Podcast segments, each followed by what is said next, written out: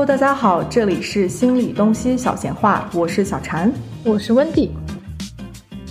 从初中前后座到一个美东，一个美西，两个中国心理学留学生的周末小闲话，着眼每日生活中重大的、不重大的事件，轻松的老友闲谈中分享有趣又有用的心理学小知识。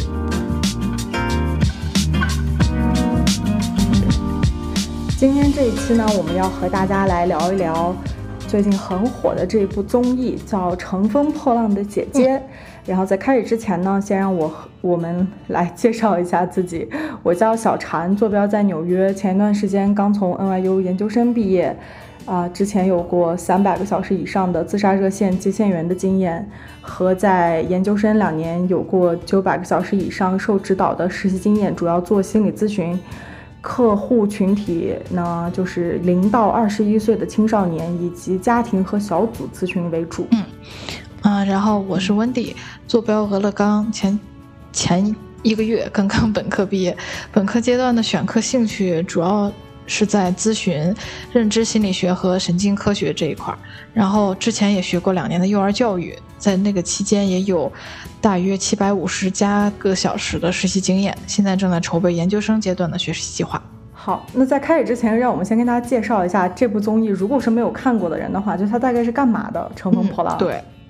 虽然它已经很火了，我觉得应该 很多人是知道了。嗯，它主要是找了娱乐圈内年龄在三十到五十之间的一些艺人，来让他们组成一个女团，其实是一个淘汰的赛制这样的一个节目。而且不是不是所有人都是主攻唱跳的，就有很多人就是演员或者是光会唱歌，就是非常没错分散，不是说原本没有这个背景不一样。对对对对对对。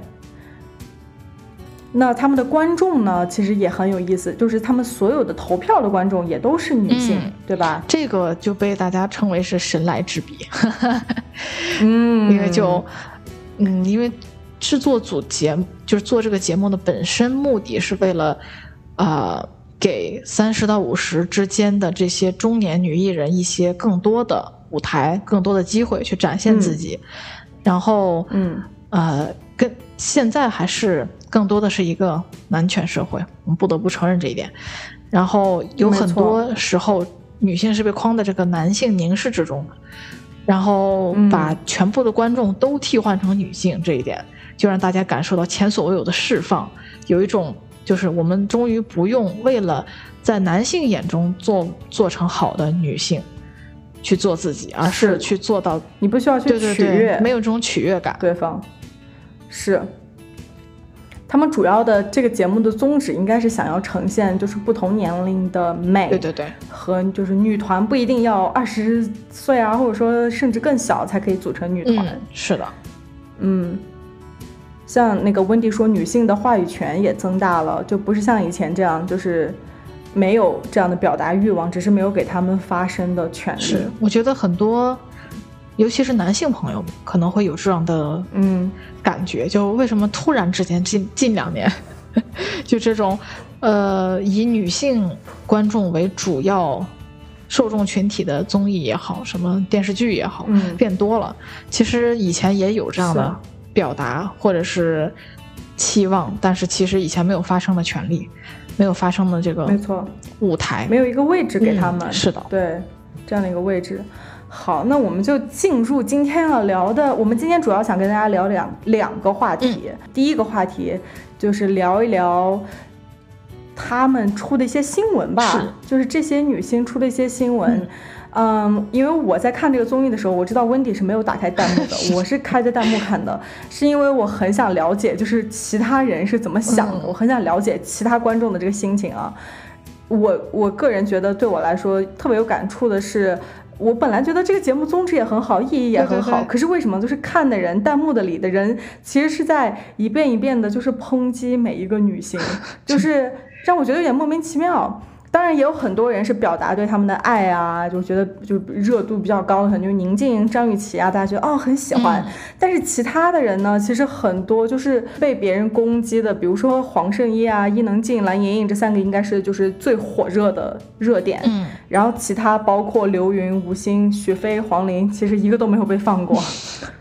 真的，真的是这样。是，那温蒂，你觉得为什么？就是说这个综综艺的它的宗旨就想表达说女性不同年龄的美和力量。那么为什么观众就是还是聚焦在这个讽刺和挑刺儿，还有攻击这个上面？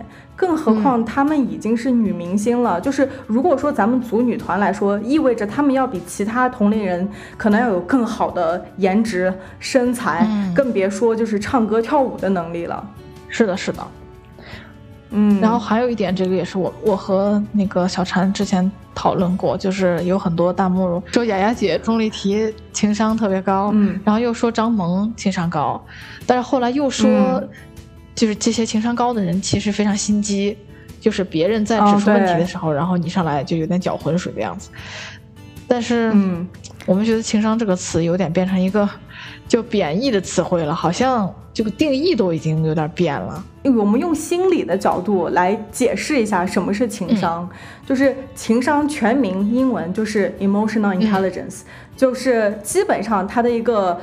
定义就是说，一个人能不能去辨认和管理自己的情绪，以及身边人的情绪。这个里边呢，我们跟大家可以一起说一下，它有三个技巧。第一个技巧呢，就是说这个人有没有辨别和明确指认自己情绪是什么的这个能力，有没有这个意识，他能不能清楚的知道，然后指出来，就是指认说，哦，我现在是这个情绪，或者说我现在感觉。什么什么这样？是的，而且很多对，就是大家可能会觉得这一点很好做到，就我是什么情绪我还不知道吗？但其实 这太难了，其实特别难。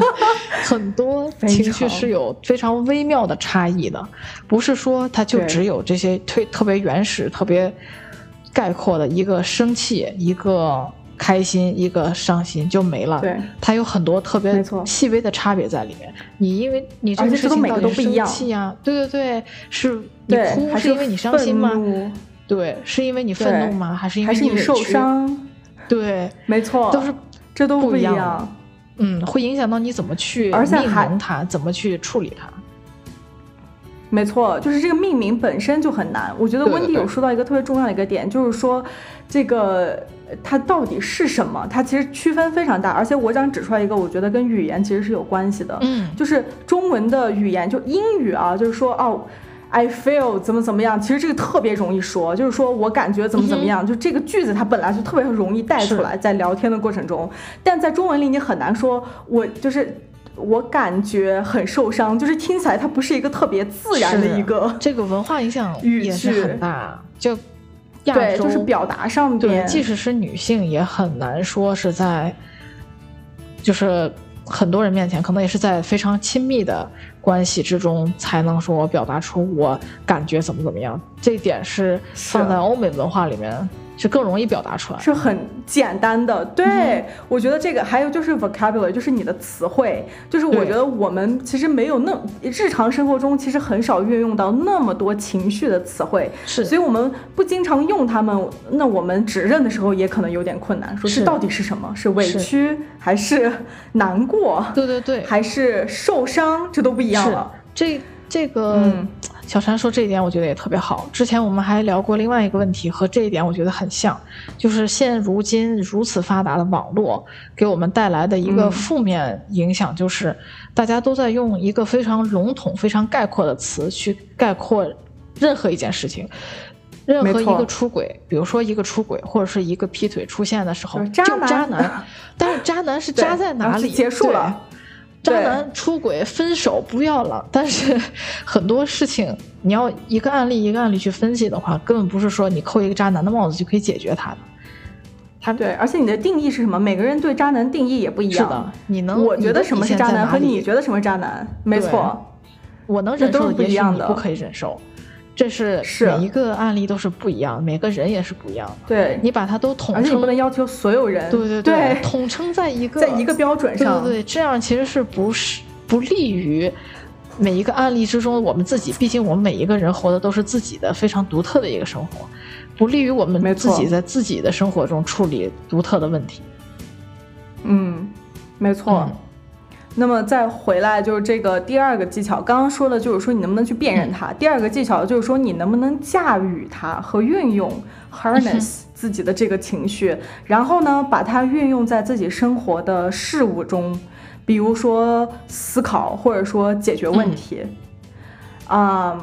第三个呢，最后一个就是说去管理自己的情绪，就是控制好自己的情绪。如果在有必要的时候去帮助身边的人做同样的事情，就这个可以举一个例子，比如说，呃，你和你的朋友，你们共同经历了一个地震吧，就是大家都共同经历地震，然后呢，你大家肯定都很害怕，然后呢，在你可以管理你自己的情绪之后，你觉得你可以把自己就是安抚下来了，没有像之前那么的惊恐的时候，你看到你的朋友。你能辨认出来，他现在感觉非常的惊恐，然后呢，在有必要的时候，这就是有必要的时候，你去帮助他，去安抚他，去让他冷稳静下来，或者说稳定下来，就这个是这个能力，他的专注点在于情绪和认知情绪，还有意识分辨。在有必要的时候去帮助身边的人，去平衡、安抚他们的情绪。是的。那么，我觉得在这个社会里，我们刚刚说的这个，就像温迪说的，他已经，我觉得我们其实，在讲情商高的时候，完全都不是在说我们刚刚说的这三个事儿，完全不是这个事儿。就感觉我们说的是两个主题，你知道吧？我们说的是两个两个分别不同的不同的内容。我们等一下可能也要提到那个近期。我们喜欢的公众号“ 简单心理”哦，对对对，那篇文章也提到了，就是现现如今这个快餐心理学对大家影响也是很大，就会觉得什么心理学就可以猜心呀，然后包括这个情商也是，可能大家认识的情商并不是我们心理学里面真正指的那个情商，不是我们说的，对。对，就完全已经改了它的意义，然后。还有给他，其实我觉得是有点污名的，就是我觉得他是把一个，嗯，在讲情商的时候，其实是偏向于一个非常负面，然后又有腹黑、城府，然后觉得是一个很虚假，为了利己才会做的一件事情。这样混淆每个词自己的定义的话，会很容易出现沟通的问题。你说是这个意思，但是其他人可能没没没理解你想说那个意思。没错。就是我们也有探讨过另外一个事情，就是，对，呃，在，因为对我们俩感触都很深的是，女明星对自己的身材要求都是非常高，没错。然后，但是我们有没有听过，大家去骂一个男明星，觉得他胖了？可能也有了，但是比例相当相当之少。大家也会觉得潘粤明以前啊多帅一个奶油小生，现在为什么发福了？但是他的粉丝都会觉得，就是大部分的人都会觉得啊还好吧，就是胖了可可爱爱的，就挺有亲和力的，对之类的。而且他有被影响他的戏吗？他有接戏有影响吗？他完全没有被影响。白夜追凶都是他，对他实质的业务都是变胖以后接的东西是没有影响的。比如说吴亦凡也是，他中间胖的时候，其实很多人也抨击了他，这点是要承认。对，但是他自己的业务也受影响吗？真的并没有，没完全没有受影响。而且我觉得对于吴亦凡来说，他更加的增加了他的观众缘，因为大家可能以前觉得他特别高冷，特别触不可及，然后胖了以后觉得说，哎。感觉和我们还挺相近的这种感觉，你也会胖。对对。然后其实我觉得对于他来说是增加了很多他的那个观众缘的，尤其是在做大碗宽面的那个宣传的时候，特别明显，就是他在做一个这样特别地道的一感觉，口短口的一首歌，然后呢。去那个综综艺里宣传什么的，然后他就出现，然后就是胖了的他，然后就会就是给大家会觉得说，哎，很符合。那么你想一下，如果他出现的是以那种就是韩国男团精致 boy 出现的那个状态去做大碗宽面，其实也好像也有点不太搭，没有那种有点搞笑，然后又有点亲和、有点温和的那种感觉出不来了，不太接地气了就。但是你就把这个事情换成另外一个女明星，比如说她。胖了，就是胖到吴亦凡那个程度，那是不可接受的，那真的是不可接受的。是，想想大 S，就是每次她被拍到说她胖了以后，那些形容她的一些词儿，我觉得都是不堪入耳。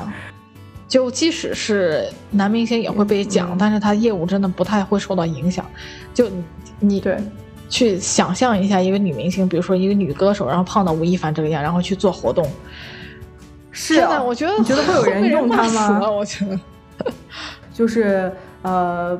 彭昱畅啊，什么任重啊，就是胖了以后，大家都会觉得他们很可爱，然后觉得说，哎呀，你胖了，你要减肥，然后可是并没有减少对他们的喜爱程度，他那个回馈并不是一个负面的回馈，对，就至少是有一个正面的回馈的，会觉得你更亲和力了，但是女明星就。特别的严苛，觉得你胖就嗯一无是处了，基本上怎么说呢？就是很多热点啊，就说谁谁谁有心机，然后就那个情商高，然后就是不不顾别人怎么怎么样。我觉得还有一个重要的点就是它跟剪辑也有关系。是的，就跟我们上次说的一样，这就是个戏，或者说这就是个综艺，你不能是的把它看得非常的立体，没有办法去立体的认识这里面每一个。就是参演的演员也好，制片人也好，或者说歌手也好，你只能看到他生活中的某几面，不能完全认识这个人是怎样怎样的。是，而且就是观众其实不在场，你不知道他具体是的是说了什么，他前边说了什么和后边说了什么，他就没有一个连接，你只看到中间剪出来的那个部分。这个语境是非常。然后呢，其他人。对，然后其他人当时的反应是什么？其实你不知道，就是他当下的那个反应是什么，还有他的那个状况是什么状况？是的，是的，嗯。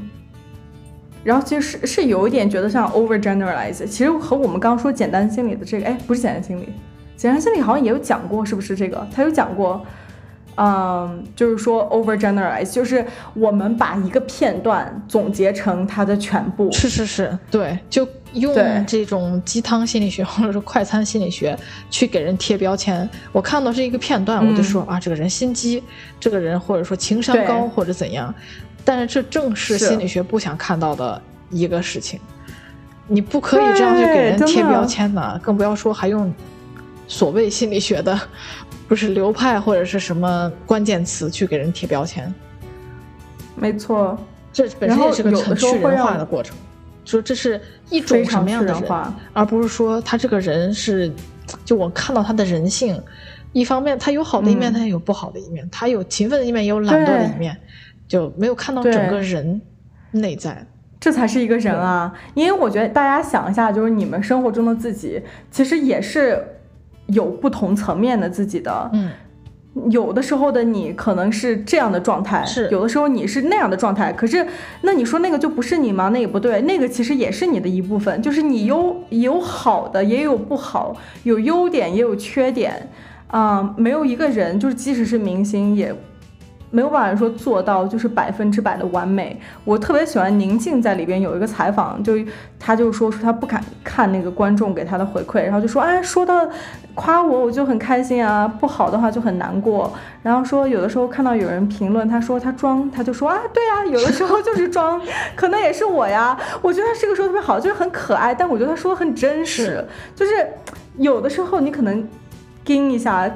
就那个也是你啊，尤其我觉得那个并不能代表这个职业来说，有的时候可能就是需要这个。尤其我，就我也没有看到最新更新的这个地方，但我看的这几期里边，就也能看得出，很多时候就是即使你没练好，你也得硬着头皮把这个表演表演下来。弄下来，你即使心里没有自信，知道这个地方我就是没搞好，但是我也得好像很有自信的把它呈现出来。这个地方就靠装啊，是，对，不装就会上台了以后只能把它装起来。一个是剪辑，另外一个就是这个导演组啊。导演组，我觉得它毕竟是个综艺，对吧？综艺节目它是它需要热点，然后它需要冲突，它需要有一个看点，almost 有一个看点，是吧？就一两个片段，一个是提行李的，另外一个是吃火锅的，这个应该是比较能跳出来的。就你觉得导演组为什么给他送火锅呀？大半夜的，就是又送小龙虾又送火锅，而且我们有看到那个品牌方的标志，也许是我眼瘸了，一下没有看到。就是如果你说是赞助吗？比如像那个奥利奥，我就觉得很明显是赞助，哦，因为一直在打广告，然后最后又弄了那个巧克力。Fountain 那个那个瀑布，然后去对对对蘸巧克力吃，还可以蘸着吃，一拿就拿一盘啊！那个饼干怎么可能？我觉得对 这帮女明星怎么可能说我一吃吃一盘这种饼干？是呀，太难了。然后火锅那个也是，就是大半夜的，我不敢相信，就是导演组就即使是奖励他们，但是其实一个也没有问他们想吃什么，另外一个就真的是送出来火锅，然后他们当时第一反应其实很明显就能看到说，他们就会觉得哎，这太迟了，我吃这个辣的不行。然后有一个片段就是还挺纠结的，是是是，嗯，哎。小龙虾其实是是也吃了吧？好像吃了一点，但是没吃完。几个人就根本就没吃，比如叮当，还是还还有谁？然后剩下的人，你只播了一个一一个 cut，你知道他吃了多少吗？有可能他就吃了一口啊，就吃了两个，然后就睡了。对，然后可是他演给给观众的感觉就是哇，大半夜吃小龙虾，这个氛围，嗯，这个夜宵，这感觉真好。然后自己一点吃了一桶。然后还会觉得为什么人家就是身材那么好，因为他剪辑就是不给你看的，给你他没有看全部。这个节目本身他是想营造这样的氛围，是想给你一种传递一种共鸣和情感的那种，就是一种情感共连接是吗？连接的，让你知道。我觉得他们选火锅也是有这个道理的，就是网友们都觉得就有什么事不能解决呢？就不是火火锅不能解决的呢？一顿不行就再来一顿，所以就点了火锅，并不是说真的女演员们喜欢吃火锅，或者说他们可以吃火锅，是，而是为了这个节目效果考虑。中间还有一个就是提行李那个，就是我之前是没有想到这个是跟节目组有关系的，直到我看了一个一期是哪一期在前面的那块，就是是加更版，就那种会员什么只有会员才能看的那个加更版，我才看到那块儿，然后就是他们提行李在采访的时候。是谁呀？给导演组说说，哎，你们一会儿能帮我要换宿舍，能帮我拎一下行李吗？说我东西特别多，我可能自己拎不了。然后呢，导演组的人就好像是说，就说可以吧。然后旁边还有另外一个明星就说说，哎呀，就这个就是导演组安排，故意要看我们到底能不能自己拎拎那么重的行李。然后，然后那个人就说说，哎，不是呀，是因为就是平时的话，我可能助理啊，就是。都是有人一起帮忙拎那个东西的，就不不是说我自己一个人拎，我自己当然就是也可以，但是想说你们能不能帮帮我？当时就说当然可以，当然可以。之前也没问我们，就这种感觉，我当时才突然意识到说啊，就是原来有可能是导演组就真的是故意想拍那么一个瞬间，他们真的会不会自己去拎自己的所有的那些东西？就可能连这种你看起来像失误的东西也是他设计好的，就为了造成这种节目效果。对。然后就是感觉一个一个女生，然后就是，就是那种就是很瘦，然后拎着两个箱子，自己所有的这种设备，然后东西，然后从一个房子换到另外一个房子换房间，她是不是自己去拎，还是说她要找人帮忙？是，我觉得这个让我觉得有点哎，原来 原来导演组有这个小心机在里边啊，心机了心机了，是被看到了，突然。我觉得这个点怪不得放在加更片里，也有点符合咱们前面说过的。那个就是用特别就就 over generalize，用一个非常片段化的东西，用一个特别模糊的词扣在所有的人的身上。你知道这个人他不去拎自己的行李是因为什么？是不是因为他本来有疾病，或者是不是因为像钟丽缇一样自己拎那个小卖部就来了？什么什么酸辣粉啊，什么燕窝啊，什么拎了两大箱，就真的是沉的他面膜沉的他拎不动，或者说。嗯，就是你不知道背后到底有什么，然后你如果只看到这个人不去拎他行李，然后你直接贴一个标签说这个人作，小公举，没有自理能力，不拎自己的东西，但是你完全没有看到事情完全的，就是没有看到事情全貌，你就不应该去给他贴这个标签。没错，而且你不知道它里边装了什么东西。我是觉得说，之前看那个薇娅，薇娅是做直播的嘛，她的行李箱里装了她所有的设备，包括一个完整的电脑主机，都在她的行李箱里。我之前不知道，对，她是她都带的不是那种就是笔记本电脑，她带的是那种有显示屏和有主机的，因为她说有的时候。有的时候会那个笔记本就是不稳定，对，你想那有得多沉，还有灯，这些都是他装在他的行李箱里的。所以你如果他都没打开的行李箱，你看他自己听行李箱，哇，那么重行李箱，然后如果他提不动还是怎么怎么样，就会觉得说，哎，你这个怎么这么装啊？或者说感觉自己是小公主吗？谁帮你啊？这种的，可是你并不知道那个完整的画面是什么，你也不知道他为什么，就是他工作的东西。不是说去哪儿旅游，他自己。我觉得这个装这么多，也属于就是女性生活中的一个一个非常纠结的一个点。就是当你意识到，就是当你没有意识到的时候，可能还会相对好一点。你觉得我就是拎不动嘛，我让别人帮我一下怎么了？很 正常的。但当你意识到别人会用这个点来评判你的时候，你心里就会增增加一部分压力，就会觉得我要不要让他帮我去拎一下这个行李？他拎了，会不会觉得我这个人特别没有自理能力？会不会觉得我特别作，像个小公是举？可是我真的拎不动啊！对那怎么办？就就会产生这种心理的拉扯，而这个是非常消耗心理资源的。之前是有人没错，非常消耗认知资源。之前有一个，就是有一个实验也是做了这样的，就做了这样的嗯实验，就是证明了男女放在同一个 level，放在同一个情况之下，男性也会。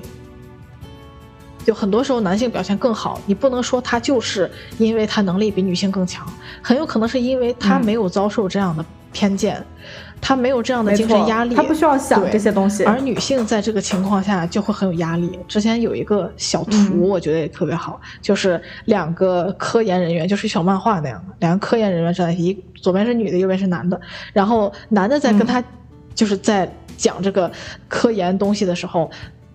自己脑子里就真的全部都是科研的那那个那些东西，然后女的就会觉得啊，如果我不好好表现的话，她是不是就会觉得我其实不够这个格，觉得我就是因为是个女的，所以你把我选上来了啊，就会有很多这个精神压力，非常分散她的注意力啊、认知资源等等。是她有可能她可以百分之八十在想科研的东西，但是她现在变成百分之五十想科研，百分之三十他要想别是的还有百分之二十是在又是更其他的东西、复杂的东西在想，就你这个就不能说是因为他表现不好，可是是因为他是受影响了的。很多事情是非常复嗯杂，有自己的一个系统啊，要需要好好分析的，不是说就能一一而概之的就总结起来，这些人就全都是作精，也是不合适的。是，就是说有我和温迪有看到的一个，就是说我们看到他们中间的新闻上报道的那种冲突，但其实你去看正片，它其实非常快，对就是我之前两三下其实就过了。是的，是的，我之前看到一篇文章，就是我是先没有去看这个剧，然后后来觉得我们嗯很想去在这个我们的小闲话里面聊一下这个剧，聊一下这个嗯呃 综艺，所以我就去补了一下。但是补之前我就已经看到很多文章，比如说去写蓝盈莹这个让嗯。吴昕去学乐器这一段，然后我看了那篇文章之后的感觉，就是因为他截了非常多图。可能也是想把他那个每一句话都截出来吧，但是就嗯。写了一长篇文章，然后截了非常多的图，让我觉得这个这是一个很大的冲突，可能进行了得有十几分钟那种状态的那种冲突。但是我去看节目的时候，当然我是有加速看的，可能也有影响。可是我嗯真的没觉得它是一个非常大的冲突，真的就是几分钟。你来我往的聊了一下，蓝盈莹很想坚持，就结束了的然后后来发现嗯这事儿真的不行，他就他他就妥协了。然后他事后也说了嘛，就是我看到吴昕哭出来了，然后我才觉得啊，嗯可能我又没有照顾到周围人的情感，就是嗯我觉得挺不好的，就才意识到他是肩负那么多压力，觉得这就很正常的一个沟通的问题，就没有必要是呀上升到一个而且你说是吧？对，就算他就有了一个这样的一个怎么说呢，这样的一个呃沟通上的一个问题，他确实是有了这个问题，那那又怎么样？你不能说你有了这样的一次，然后代表你整个人是一个 不好的人。这就又回到我们说这个，就是之前也有讲简单心理那个文章讲的说怎么贴标签啊，而且你贴了一个标签，那个人其实是很会受到他的影响的。是的，而且这个并不是真正的心理学，我们想要做的并不是去伤害别人。我觉得现在最嗯。最主流的，我不敢说是最主流的，但是我觉得还蛮主流的。其中一个学派就是人本学派嘛，认为就是你把一嗯。个人、看到他的人性的点，真的把他当做一个人去尊重、去对待，然后他能感受到这个就是来访者和你作为咨询师之间的这种真正的连接，他能感受到你是真正。就是从人的层面是尊重他的，是爱他的，是支持他的。之后这本身就很治愈。这个治愈的关系本身是预测这段咨询关系到底成不成功的最主要的标准。如果他不能从你这感受到支持，你给他什么样的就是非常有实操性的锻炼啊，或者说练习啊，其实都没有那么有效。我觉得有一个这样非常健康的一个关系，它本身你什么都不用做，这个关系本身它就是一个治愈是的，是的，的一个过程。然后这个贴标签就是一个背道而驰的情况，所以，对啊，所以不是我们提倡的。而且后面我还有看到，就是有一些文章也会说，就是这些女性聚在一起就会有很多勾心斗角呀什么的，而且。小婵，你有没有意识到，就是姐姐们其实是有这种自知之明的，有好多次提到了说，哎，他们就是想看我们。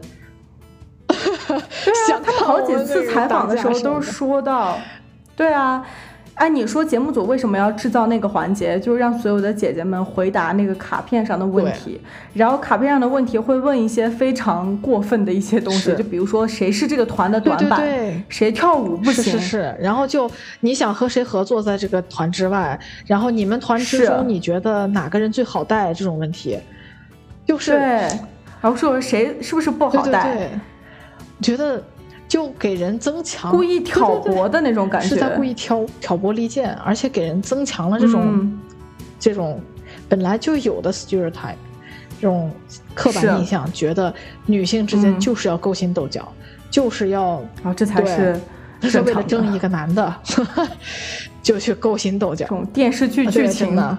那种晚八点八点档，而且一定会把这种就是。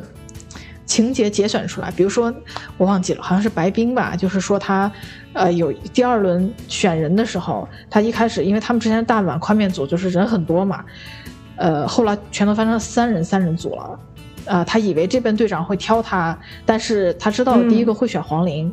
然后他们他他们是想把他们那个组拆开，但是还在一起的。然后他知道第一个会选黄龄，然后就想着那我就不站了，因为反正也不会选我，我站起来干什么？结果第二遍站起来的时候就没有选他，然后到后面就相当于被剩下了。他觉得有点失望，觉得就可能自信心，他说自己可能有点太过自信了，没有想到自己会被剩下，但是最后就剩下了。就被剩下谁都会有点失望吧，多多少少会有一点点。就截出了这一这一段来。嗯，怎么说呢？我就觉得很多人可能会觉得这就是就是女性之间的勾心斗角，但我觉得这个很正常吧，就是这跟赛制也有关系。赛制本来就是让你这些人要剩下的，如果不是你剩，其他人也会被剩下。我一直在构思这个事情，就是对于三十加的姐姐们来说，这个我们之后会探讨到啊，这样的赛制真的合适吗？另一个是，他们是不是有意在增加这种摩擦，增加这种竞争性？有啊，我觉得是对，我也觉得是有的。你觉得有吗？我也觉得有。你们完全可以设置同一首曲子，没错，同一个，大家一起选一个舞蹈，然后看大家如何来编曲，如何来分配，如何来展现这个我听过很多人说这个，说这样的东西，对，是我听过很多人说这样的，就是说看你们的个人能力，同同样的歌曲，然后不同的表达方式，是你们谁最能够打动观众？但是现在就是有很多人也批评说这个。慢慢的变成了谁的舞跳的最炸，谁的歌最燥，然后就谁的票最多。是，然后那些温柔的歌就会被刷下来。我真的觉得，反正我看到现在，然后没有人会想选慢歌了。是这样，他们其实姐姐们，我觉得业务能力都还是很过关的。他们第一次公演完就已经注意到这个问题，都不愿意去选那个慢歌。是，其实我觉得那首就是，嗯，仰仰视而来。那首歌，我觉得真的是很好听。呃，是叮当唱那首是吗？很好听。他加那个民族风的吟唱真的特别好，但是就没有什么投票。就是让我会觉得说，哎，我们难道主要的目标不是为了展现不同的美吗？为什么我们又回去了去判断二十岁女团的标准来判断三十岁？你把他们完全是又给归回去了，他们最后被被逼的要去。跳那种劲爆的舞，这种二十岁的这种审美了。然后刚刚说到就是这个白冰这一段，我我看到这段的时候，因为我也没有开弹幕，我就是觉得还蛮正常的，让我 back to you, 我的上学时光，就觉得这种事真的很常会有的。就你小组分小组写作业之类的，你都可能出现这种问题。对，而这种问题不是单单会出现在女性之间，男生也有了呀。难道男生之间就没有了吗？只要有竞争、有选择，就会出现这种人性的问题，就是人性嘛，你总是不想输的，总会想要跟强的人在一起啊，或者说你总会想和以前的队友组在一起，但是可能人数就不够，就没有选到你，然后你就被落下了。就这种事情不是光女性会有的特有的问题，男性也有，啊这是非常常见的，对。而且，当一个人没有被选的时候，我觉得任何人都会有一点点失落。是的，当然，这个没有被选跟你本身其实没有太大关系。就是我是这样觉得的，就是因为他的赛制，你总会有人剩下来。那么，你你被剩下来的时候，其实并不代表说你就不是一个好的人。是的，是的。你懂我的意思吗？但是，我我觉得这可能跟自己的自自信有关系。那可能比较有自信的人没有被选到，有点失落，可是他很快就会回来了，bounce back 的能力可能很强。那有些人他可能就是没被选他，然后就会难受。那可能这个难受难受好久，觉得说啊，是不是跟我的人有关系啊？我自己是不是一个不好的人？他们不喜欢我，所以没有选我。对。当你有这些其他的想法冒出来的时候，这个就是比较容易让人就是更受伤的一个过程了。其实和本身有没有被选就没什么关系了。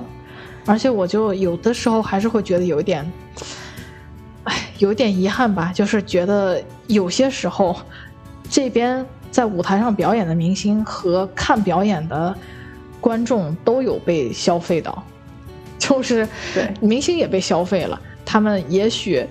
并不能吃这些高热量的东西，但是因为观众喜欢看，所以就会给他们点这样的东西，或者是嗯，就因为观众喜欢看这样的情节，于是就安排不给他们拎包，让他们自己先拎一下，然后我们再上来拎，搞得好像有一个看你们能不能拎动，我们再来搞，好像，有一个这个错位，我们失误了一样的，但是其实有可能是他们安排的，对吧？然后观众一个其实也被消费了，现在广告植入是吧，越来越。微妙了，过分了。一开始我还以为就是他们自己在讨论我们吃什么啊什么之类的，后来发现就是他们的奶粉呀、奥利奥呀，就是这就是这些广告。对，而有时候就都不带不带商标的这种，我觉得也，嗯，就是观众也在被消费。软广告没错。行，那让我们先稍作休息，然后一会儿再回来聊我们的 Part Two。第二个部分跟乘风破浪有关系的内容，是的。好，让我们先来休息一下。